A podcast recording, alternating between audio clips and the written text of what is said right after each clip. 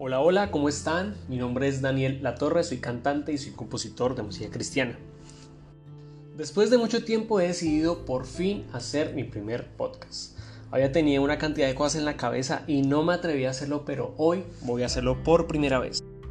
Y antes de empezar, quiero contarles que a este segmento le he llamado Memorias. ¿Por qué Memorias? Porque quiero que juntos podamos contar historias y testificar lo que ha hecho el Señor con nosotros. Así que si tú tienes una historia, quiero que me la envíes y yo por ti la voy a contar de la mejor manera, la voy a narrar para que todas las personas puedan entender y puedan escuchar lo que el Señor ha hecho con cada uno de nosotros. Amén.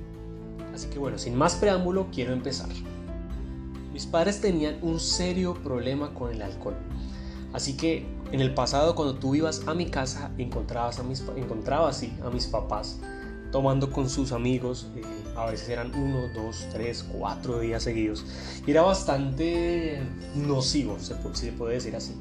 Porque nosotros éramos muy pequeños con mis hermanos. En ese momento vivía yo con dos hermanos menores y un hermano mayor.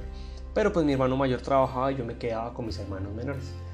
Entonces, en medio de ese desorden, tenía que intentar hacerme cargo y madurar un poquito bitch, como decimos aquí.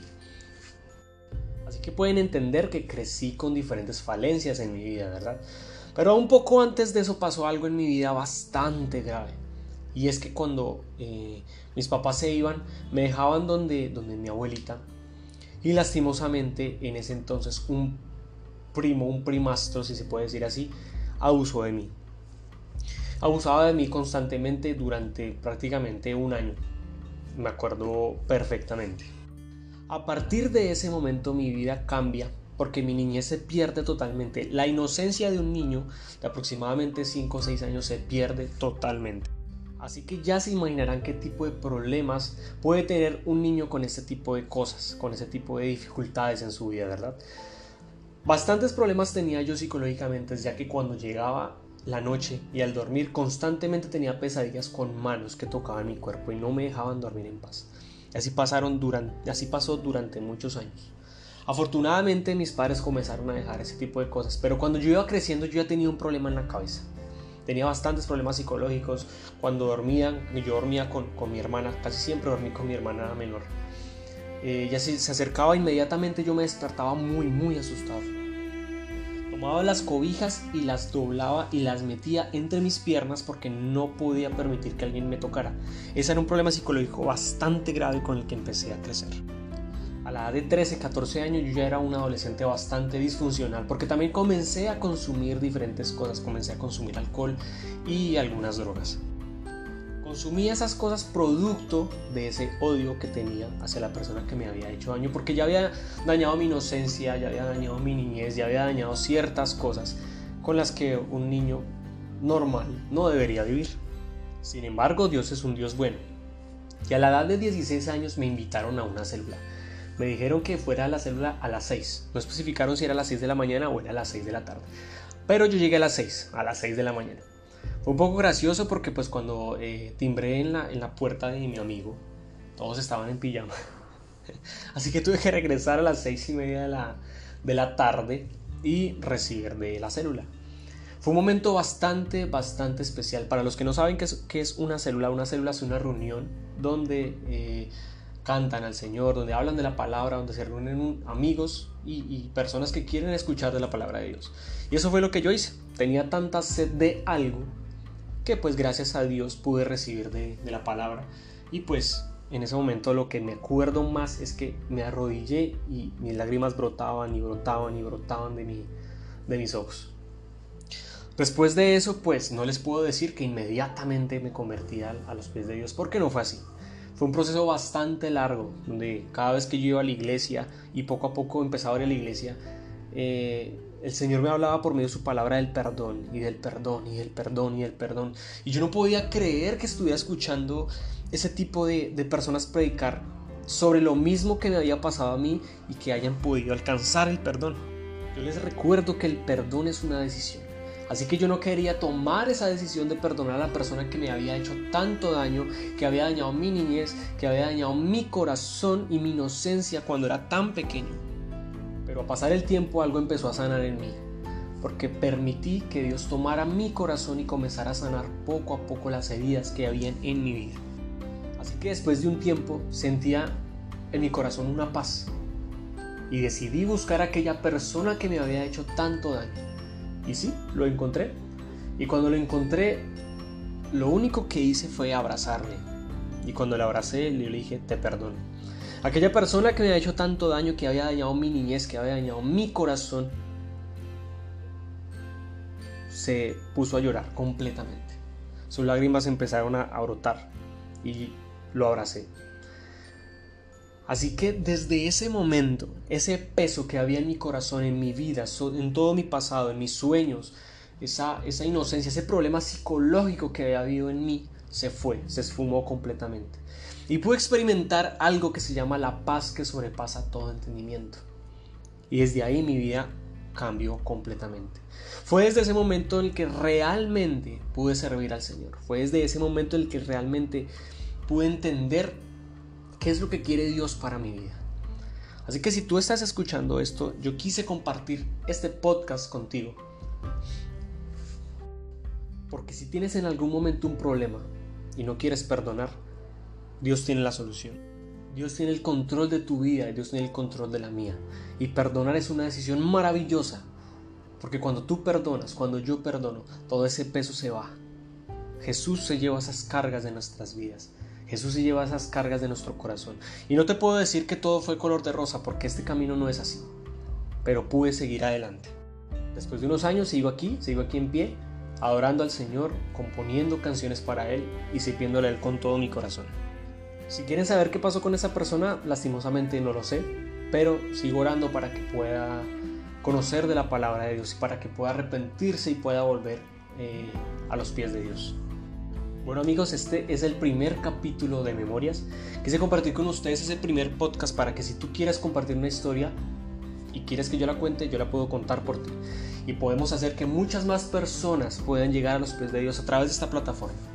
Si crees que lo que escuchaste es de bendición para tu vida, ayúdame a compartir este testimonio, ayúdame a compartir esta vivencia para que muchas más personas puedan encontrar la paz que sobrepasa todo entendimiento en el Señor bendigo y bueno, intentaremos hacer esto de manera semanal. Así que en la próxima nos vemos. Dios te bendiga y te mando un fuerte abrazo.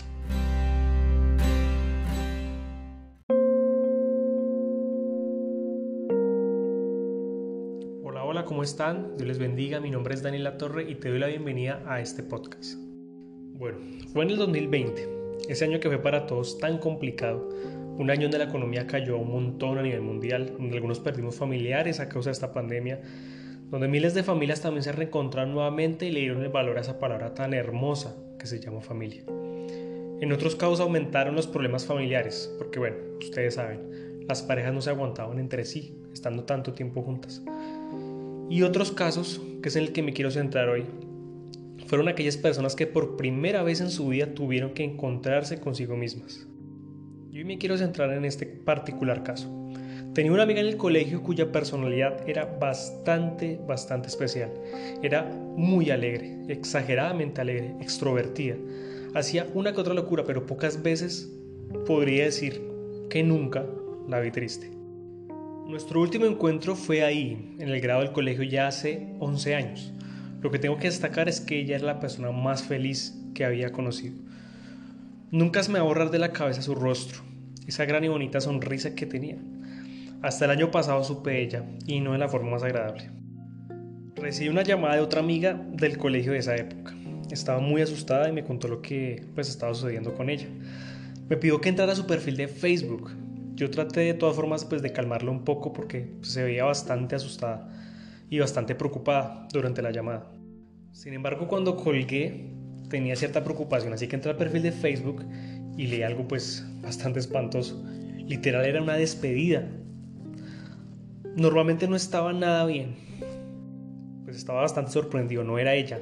Yo incluso pensé que, que era una broma, que era otra persona. Y comencé a pensar en ella, comencé a pensar en esa sonrisa, comencé a pensar en lo alegre, en lo, un poco loca que era incluso y yo no podía creer que era ella.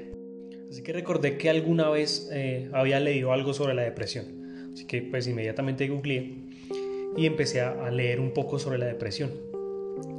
Empecé a, a leer y mientras leía miraba cada cosa que hacía ella y prácticamente era describir lo que es una depresión. Así que me asusté.